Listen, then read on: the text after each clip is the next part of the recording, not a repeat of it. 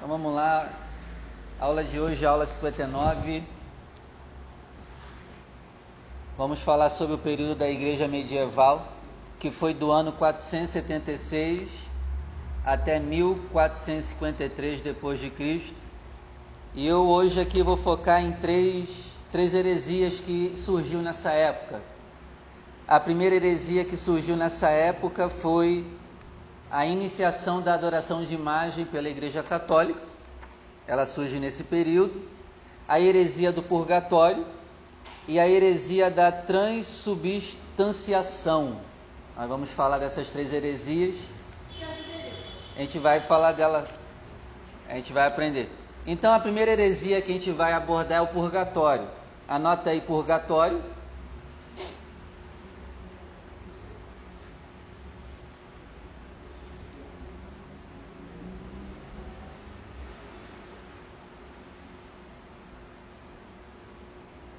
A palavra purgatório significa o lugar que limpa, o lugar que purifica, ou o purificatório, ou expiatório.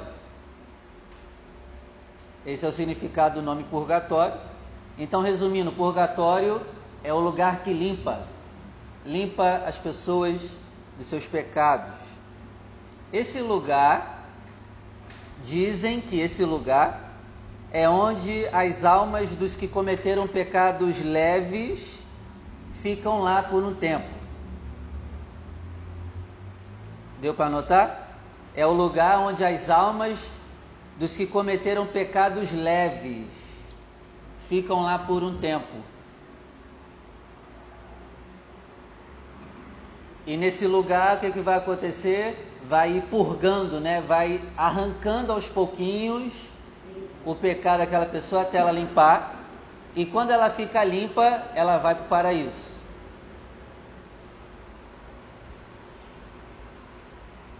E aí, existe esse lugar?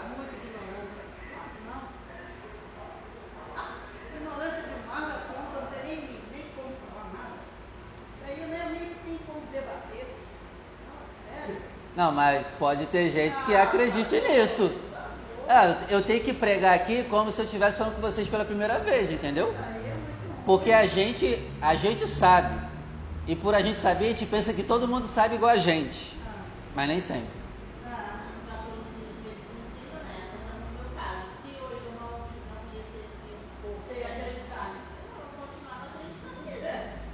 Então eu estou pregando aqui como se tivesse a galera aqui acreditando no purgatório.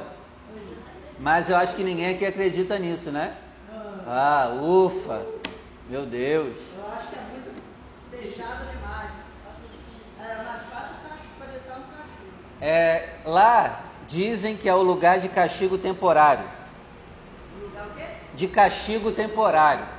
Não é um castigo eterno, é temporário. Você toma uma chicotada lá para dar uma melhorada e depois vai para o paraíso. Eu vou ser sincero, eu queria que esse lugar existisse. ia ser bom. Eu, ia que, eu queria que esse lugar existisse. É sério? Oxe, eu queria. Eu queria, mas não existe. Não, eles queriam, então por isso que eles falam que tem que batizar as crianças quando é pequena. Porque senão ela morre com uma roleta da mãe do pecado, ela vai. Mas eu sou sincero, seria bom se esse lugar existisse. Oxe, eu apronto que só. Aí eu tomo uma chicotada já no purgatório e depois eu vou pro paraíso? Oh, maravilha! É- essa é muito bom. Mas. Mas- Mas graças a Deus que não existe esse lugar. A Bíblia diz, né? Morreu uma vez, já era. Então, o que tu fez aqui, queridão, depois que fechou o olho, já era. Tá lascado ou tá abençoado. Ou vai abrir os olhos no reino dos céus, ou vai abrir os olhos no, no fogo. pior de tudo não é isso. O pior não é entrar no fogo, é um fogo que nunca se apaga. E onde o bicho nunca morre. É pior. que- E o pior de tudo, você ainda está lá consciente, lembrando de todos os atos que você fez. Você não esquece nada. Isso aí. Isso é que é pior. Estar no lugar consciente. Parece que Deus é ruim, né? Ao criar esse lugar, não é? Ah, é, mas a igreja virou as costas para Deus aí. Não quer não? Gente, o inferno é. O lago de fogo é a demonstração da bondade do Senhor. Por quê? Porque o mal tem que ser punido. Então, o lago de fogo é o que, ó? O mal vai chegar o dia. Se não for punido hoje, né? Hoje a galera pronta e aparentemente não acontece, né? Mas vai chegar o dia do acerto.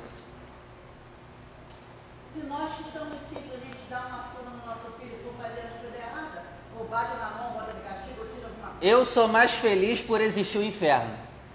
Como assim, pastor? Porque eu sei que um dia o mal será condenado por tudo de que fez, se não houver arrependimento. Oi?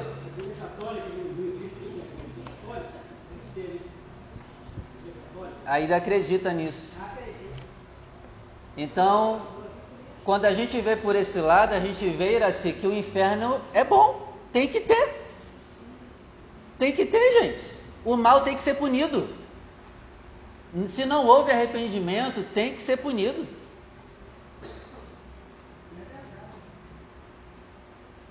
Vocês tomaram susto quando eu falei isso, mas vocês entenderam agora o porquê que eu falo que é bom ter o inferno? Cara, imagina, se tendo o inferno a pessoa já pronta, imagina se ele soubesse que não houvesse juízo, dia de julgamento. Queridão, Deus me livre. Deus me livre ver num mundo assim. É outra coisa também que eles falam do purgatório é que eles também, além do purgatório, é, eles acreditam que eles acreditam na purificação da das almas dos mortos através da oração dos vivos e através da oferta dos vivos na igreja. Então, se você orar pelos os mortos e ofertar na igreja pensando nos mortos, há a possibilidade de você também purificar a alma daqueles que morreram. Vocês acreditam nisso? Hã? Ia ser bom também. Só dar um dinheirinho, a alma lá é perdoada e vai. Molinha, é. Vai ser bom demais. Mole. Tem igreja, não é igreja, né? Mas eu falei com o seu uma vez. A informação que eu tive há um tempo, um tempo atrás é que ah, antes assim, no caso minha mãe faleceu, certo? Se minha mãe não foi batizada nas águas, eu poderia me batizar pela minha mãe. Essa eu não sabia. Nossa, Mas lá naquele lugar? Sim. Aí daí você já tira, né? Que igreja é essa? Meu Deus. Essa eu não sabia.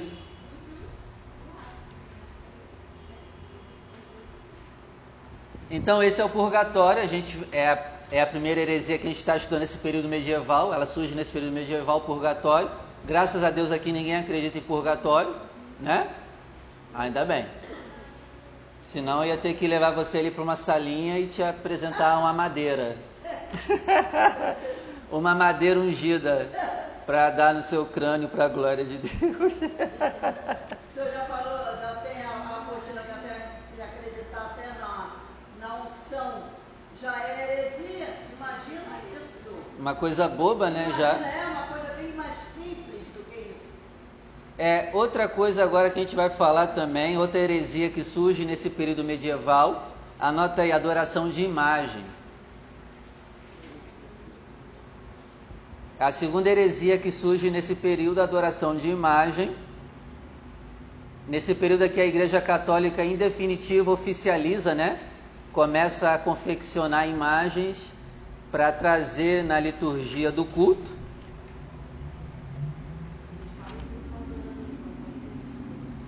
Eles falam o quê? É, eles também falam que só está ali para representar, né? Eles não adoram. Mas é perigoso. É perigoso. É bom não ter. E também fica a crítica não só para a Igreja Católica, né? Mas evangélicos, evangélicos também adoram adorar um negócio também. Adoram falar mal dos católicos, mas a gente também se ajoelha que é uma beleza, por exemplo, para o óleo ungido. Não, pastor, a oração só vai funcionar se o Senhor me ungir. É, é idolatria do mesmo jeito. Né? Vassoura ungida, é, é tudo idolatria do mesmo jeito. Está idolatrando igual os irmãos católicos. Só está mudando o objeto. E às vezes o evangélico é idolatra até o humano, né? O cara vivo é, é o Deus dele. Botaram na igreja milhões e milhões de sacos de sal para as pessoas passarem ali por cima do É, já teve campanha para passar por cima da Bíblia, literalmente pisar na Bíblia, fizeram um corredor de Bíblia para pisar por cima. É uma igreja evangélica, não sei onde. Depois eu vou dar endereço para a gente ir lá. Depois eu vou dar endereço para ir lá.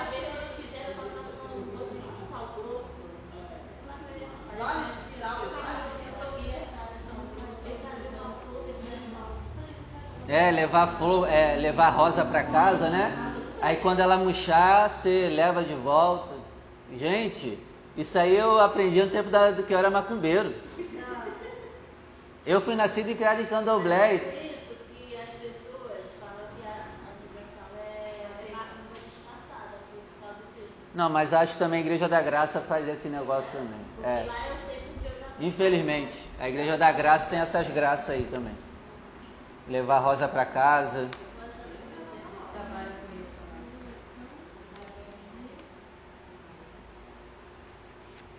Então a adoração de imagens surge nesse período e também se desenvolve também a adoração a pinturas, né? Porque aí também um período a Igreja Católica ela tira as imagens, só coloca quadro agora. Quadro, quadro, pintura, em vez de ser a escultura, é a pintura no quadro. É, mas o problema vai do teu coração, né? É o que que teu coração vê, sente ao olhar aquele quadro, né? Se ele sente alguma coisa, provavelmente é, é, um, é o seu Deus, né? Perigoso.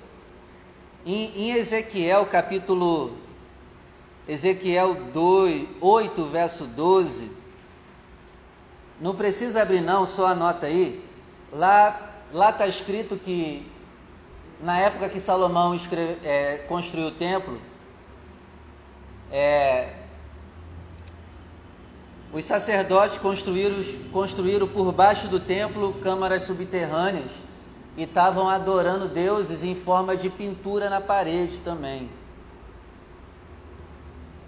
Não, mas por quê? Estavam adorando pintura na parede, eles pintavam deuses, eles desenhavam em pinturas e estavam adorando, e Deus estava repreendendo aquilo também, dizendo que é idolatria do mesmo jeito. E. E, e sabe o que é pior? Embaixo da igreja do Senhor eles estavam fazendo isso. Eles construíram câmaras subterrâneas embaixo do templo de Salomão para adorar outros deuses. É muita afronta. São astuciosos, né? Astuciosos. né? O negócio é degradar mesmo as coisas de Deus. Denegrir, né? Então, sobre adoração de imagem, não preciso nem gastar muito tempo com vocês, porque, pô, esse aí é o pecado, um dos pecados principais do povo brasileiro. Estamos cansados de saber dessa questão, né? Mas também não esqueça que muito evangélico também está na mesma adoração de imagem do que os irmãos católicos e macumbeiro, só mudou, só mudou o que, que é, né? A fórmula, né? mas é o mesmo método de sempre. E a última heresia que eu quero abordar com você é a tran, transubstanciação. Anota aí, transubstanciação. Transubstanciação.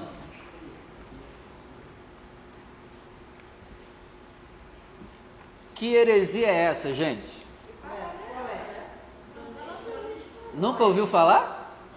Vocês têm que saber. Vamos lá, resumindo. Essa, essa, essa doutrina fala que na hora da ceia, quando você pega o cálice e o vinho, nessa hora você está comendo realmente Jesus Cristo. Não é simbolicamente, é de verdade. É de verdade.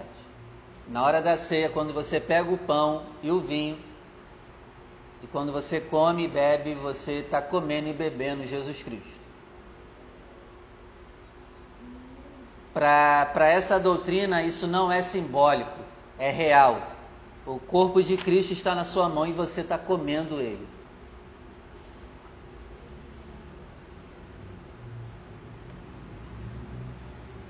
Tem gente na igreja evangélica que também acredita nisso, tá? Eu vejo muita gente nessa fé também.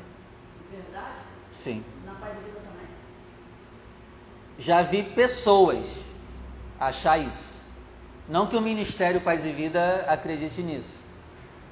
Mas tem gente que idolatra muito a ceia. Gente, a ceia é uma bênção, tem que ser feita. Mas por favor, não idolatre isso também. Né? É só um memorial. É para te lembrar de algo. Não, não é que aquilo, o que você está segurando, tem alguma mística, é algo especial, porque não é. É apenas um lembrete. Tem que ter uma certa reverência só, né? Mas não ao extremo. É, isso, ao você pegar, isso tem que gerar o que em você? O temor de mudar. Não, eu vou mudar. Porque isso aqui é para me lembrar que eu tenho que ser uma pessoa melhor, me transformar. Porque senão, cara, tu vai comer e beber e vai para o inferno do mesmo jeito tomando ceia. Um monte de gente vai para o inferno tomando ceia. E tem gente que está idolatrando só o tomar. Está achando que é só tomar e comer que está tudo certo. Gente, é mais profundo. É mais profundo, não é só comer e beber.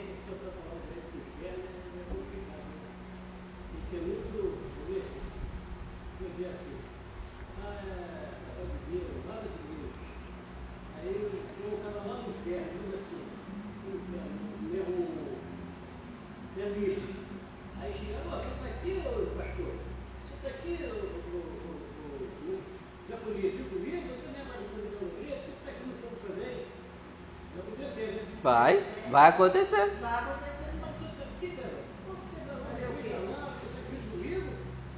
É, essa, essa doutrina nasceu do que? Daquela passagem que Jesus falou assim, ó. O meu corpo verdadeiramente é comida e o meu sangue verdadeiramente é bebida. Então eles pegaram isso de forma literal e disseram: na hora da ceia você está comendo Deus. Gente, se eu posso comer Deus, eu posso fazer qualquer coisa com Deus, Deus é a minha marionete.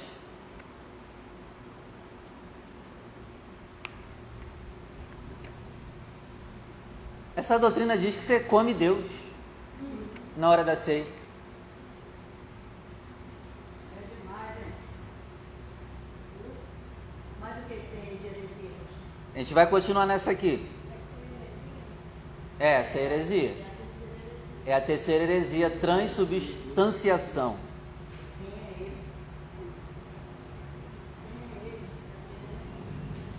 Então, ó, vamos aprofundar. Essa é a terceira.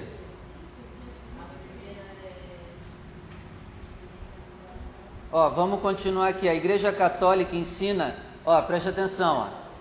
A Igreja Católica ensina que há uma transformação da substância do pão e do vinho, se transforma na hora da ceia.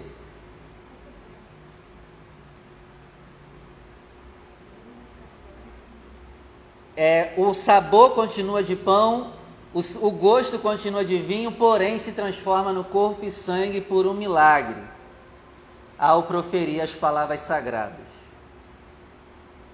Parece aqui que tem magia, né?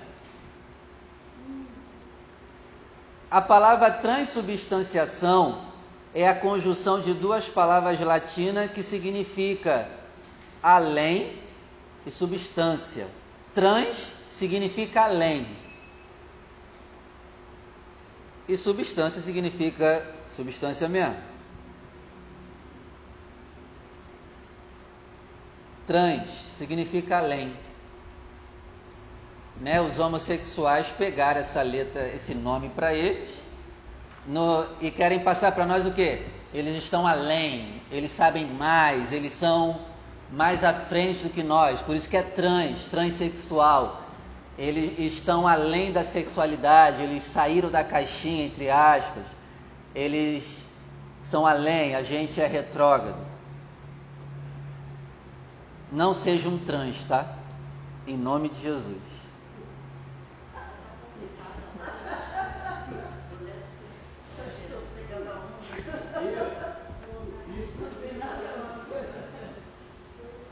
Não, mas eles pegaram desse significado e levaram para eles. Calma.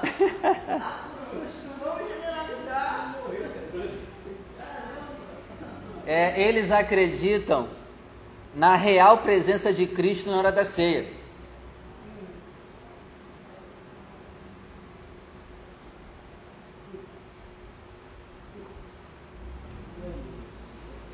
Essa doutrina começou a surgir em 830. 830. Não, 830, né? 1830 não. No ano de 830 depois de Cristo.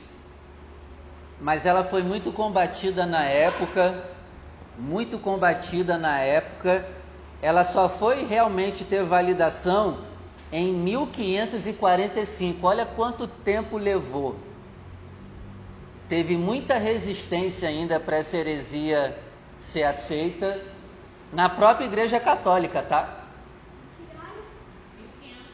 Em 1545 é que afrouxaram. Hã? 830. E teve resistência até mil.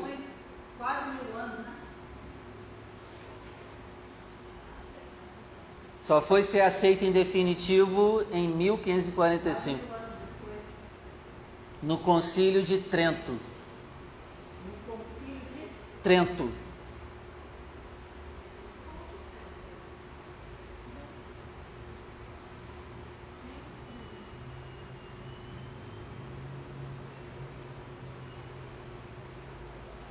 Nesse concílio de Trento, é bom você até pesquisar e estudar um pouquinho o que foi falado lá, tá? Concílio de Trento.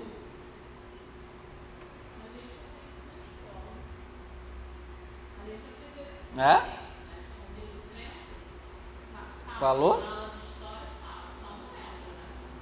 Uma das coisas que falaram no concílio de Trento, Trento é assim, ó, se um padre se sentir mal durante a celebração da ceia e vomitar a ceia, ele deve engolir o que pôs para fora, porque é sagrado é Jesus Cristo ali.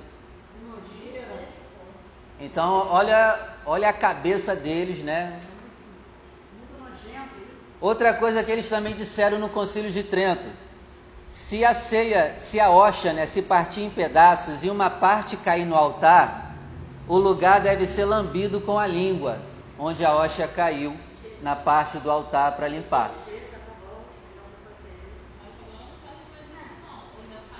Não sei, acho que não. Acho, acredito que não. Ah, não, né? Não era esse nível, não. É, teve também uma história interessante que aconteceu na igreja no Canadá. Teve um jovem padre que se descuidou das hostias e elas caíram no chão. E aí, na hora que caiu no chão, os ratos vieram e devoraram as hostias. Aí, esse jovem padre chegou para o bispo e falou: Bispo, bispo, os ratos estão comendo Deus lá no altar. Os ratos estão comendo Deus, bispo.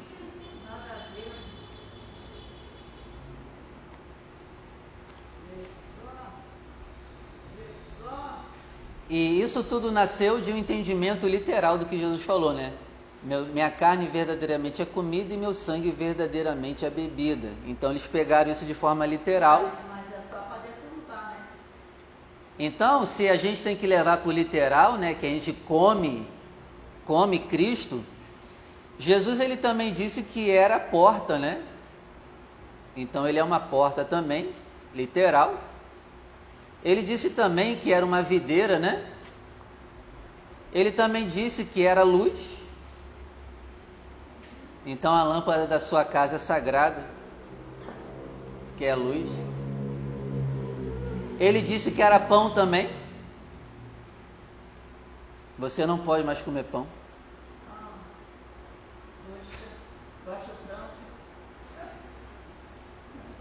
Ele também disse que era o caminho, e nem por isso virou uma estrada literal. Né? Então é perigoso às vezes você levar as coisas para o literal. A Bíblia tem coisas que é literal e outras não. Então temos que ter o equilíbrio da interpretação para não fazer besteira. Amém? Amém. Então a ceia é para a gente guardar no nosso íntimo o simbolismo do que ela representa. É lembrarmos da carne de Cristo sacrificada por nós né? Não podemos, não devemos tratar a ceia como um milagre. Podemos sim tratar como um momento sagrado, né, aquele momento. O que, que a gente deve fazer com o pão depois que ministrou a ceia? Tem gente que enterra no monte, né? O pão da ceia depois que termina a ceia enterra no monte. Pode? Pode? Você está em pecado. Você vai para o inferno, hein, Milda? Você não pode comer o pão. Tô brincando, gente. Pode comer. É um pão normal. Mas é claro, ó, também não vem avacalhar o negócio. Se puder, faz sem fermento, né? Pelo menos o pão, né? Não compra na padaria, não, né? Pô, faz o negócio direito, pelo menos. Fica comprando na padaria também. Ah, pô, aí é demais também. Faz pelo menos um pão sem fermento. Pô, ficar comprando pão de forma, cara. Pelo amor de Deus.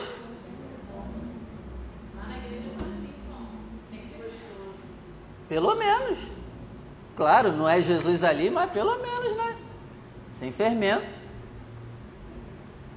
Porque tem gente agora que está tão avacalhando também, está indo para outro lado, está avacalhando até demais, que está usando pão doce às vezes na ceia. É, eu já vi também. Comprar pão de forma, pão doce, na Pô, aí também não, né? Porque Pão doce? Ninguém sabia fazer, não dava tempo, e comprava o que tinha na padaria, vamos embora. Hã? Era bom até se fosse a farinha integral, né? Por favor. Ó, e outra coisa. A gente lê pão, né? Mas só que a cultura deles é diferente da nossa. Pão para o judeu é outra coisa totalmente diferente do que é o nosso pão. Você já parou para pensar nisso?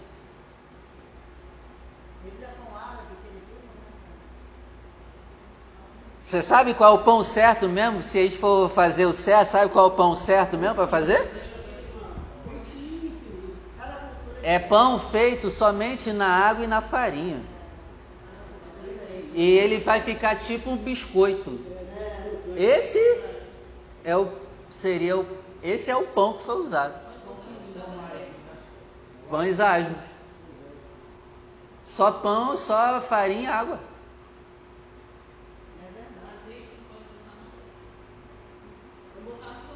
Pode botar. Mas se for seguir mesmo a regra, porque tem que ser a ceia ela é instituída em paralelo com a, a saída do povo hebreu de- do Egito. E como foi feito na pressa o pão, por isso que foi usado só farinha e água e foi aquecido rápido para comer rápido, então tem essa questão da pressa. Então deveria ser pão e água, o pão é, ficou um pouquinho, já tira e já come, porque tem que sair com pressa do Egito.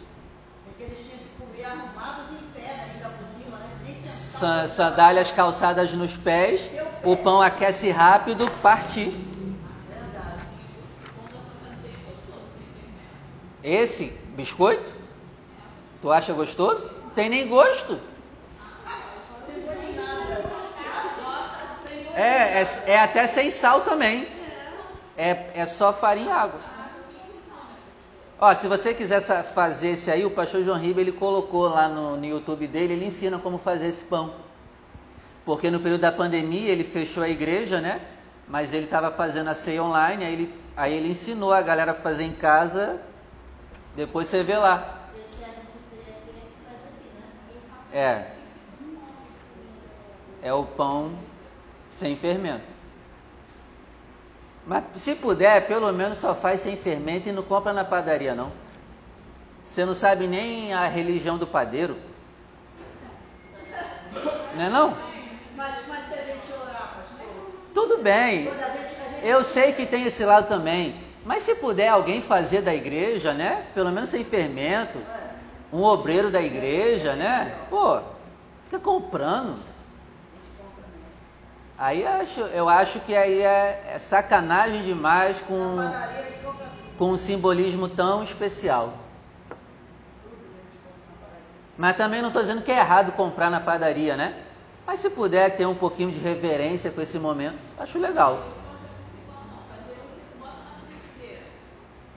Bota água, azeite, aí você mexe lá até dar um ponto, soltar na mão, ou você abre um bolo bem fininho, aí você esquenta a frigideira e bota, Uhum. igual tipo aquele rapidez. Sim. Só que não tem nada pra poder conservar. Ah, legal. Bota do lado, bota do outro. Esquentou ali, vai, vai aparecendo as bolinhas, você virou, e ali é aquele pão que eles geralmente comem com a comida. Pessoal oriental,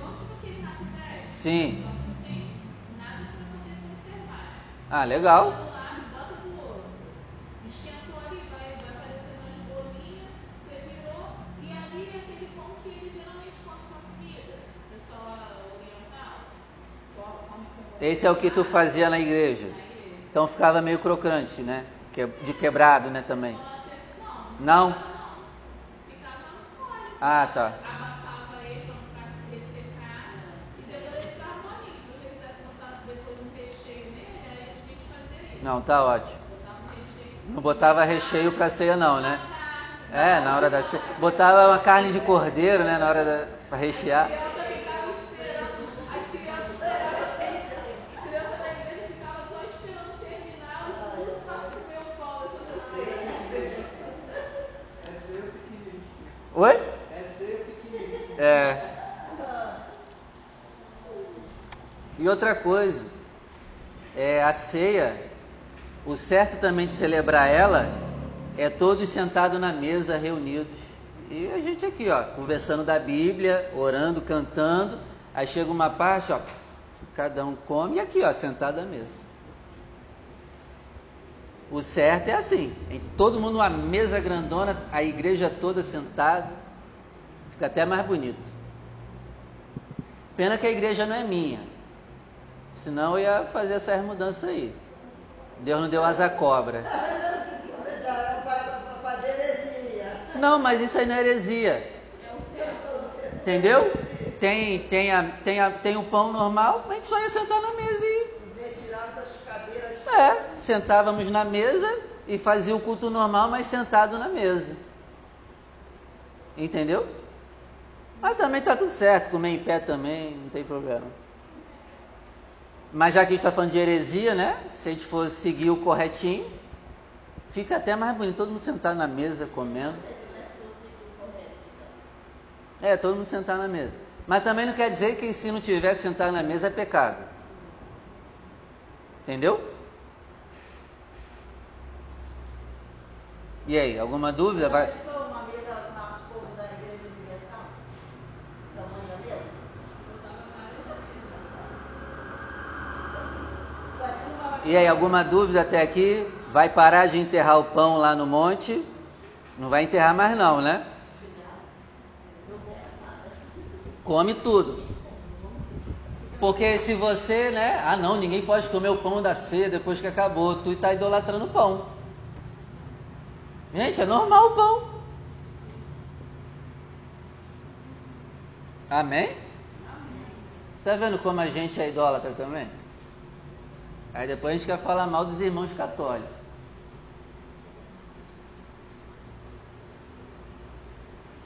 É, Agostinho, Agostinho de Hipona, né, ele vai falar sobre essa questão da ceia, ele vai falar uma frase interessante, ele vai dizer assim, ó, quando você for para a ceia, não prepare a garganta, mas prepare o teu coração.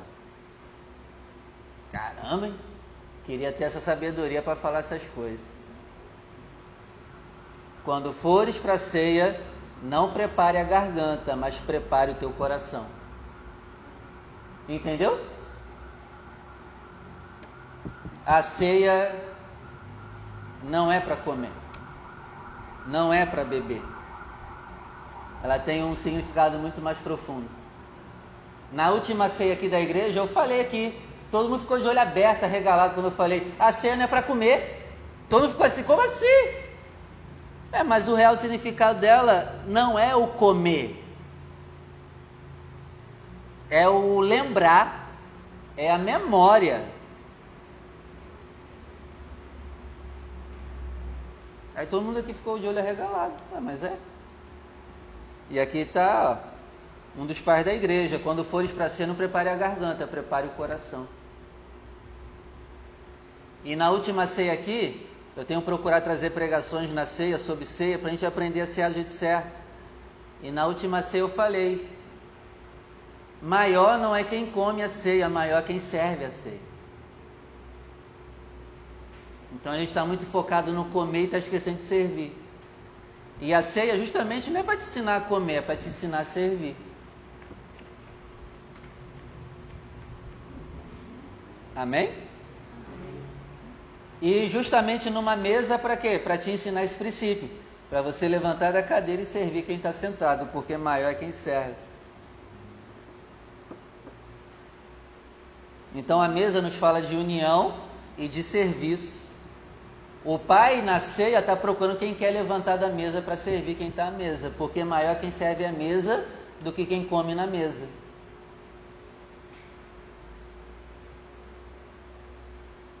E outra coisa que eu falei aqui também, se for necessário, eu não tenho problema em ficar sem tomar a ceia.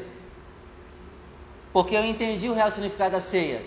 O real significado da ceia não é comer, mas é dar de comer. Então, por exemplo, se faltasse o pão e o vinho para mim, de boa, sem problema. Porque eu entendi o real significado. Não é comer, é servir.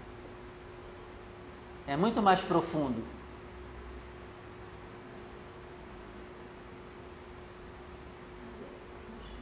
Tudo bem? Tudo bem, glória a Deus. Vocês estão muito quietos, tudo bem?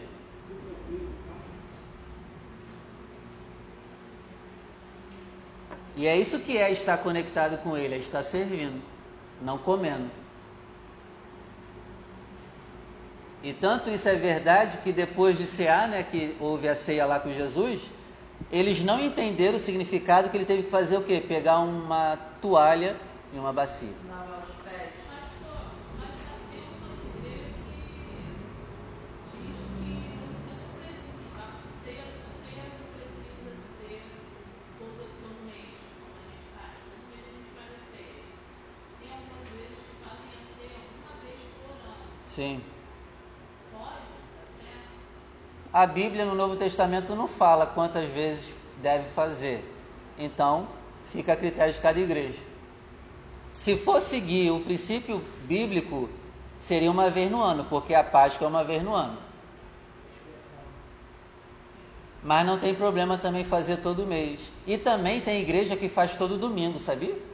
Também não é errado. Porque o Novo Testamento não dá quando tem que fazer e não. Tem igreja que faz todo domingo, igreja uma vez no mês e uma vez por ano. Quem está certo? Todas.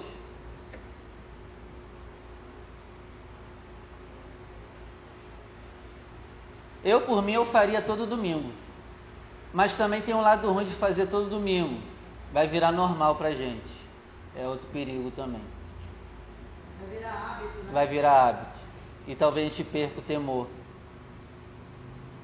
Mas o que parece lá em Atos 2 é que eles ceavam todo o culto que tinha. Lá em Atos 2, tá lá. Comiam juntos todos os dias. A ceia era todo dia. É o que parece ali na igreja de Atos. Não era nem uma vez na semana, era todo dia.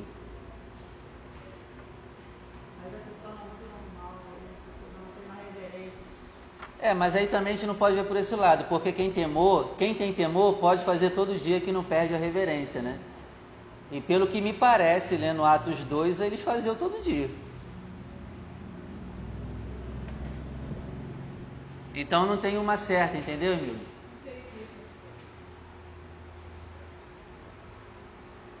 Alguma pergunta até aqui ou tranquilo? Tranquilo? Então vamos embora. Terminou. Não, embora da, da aula.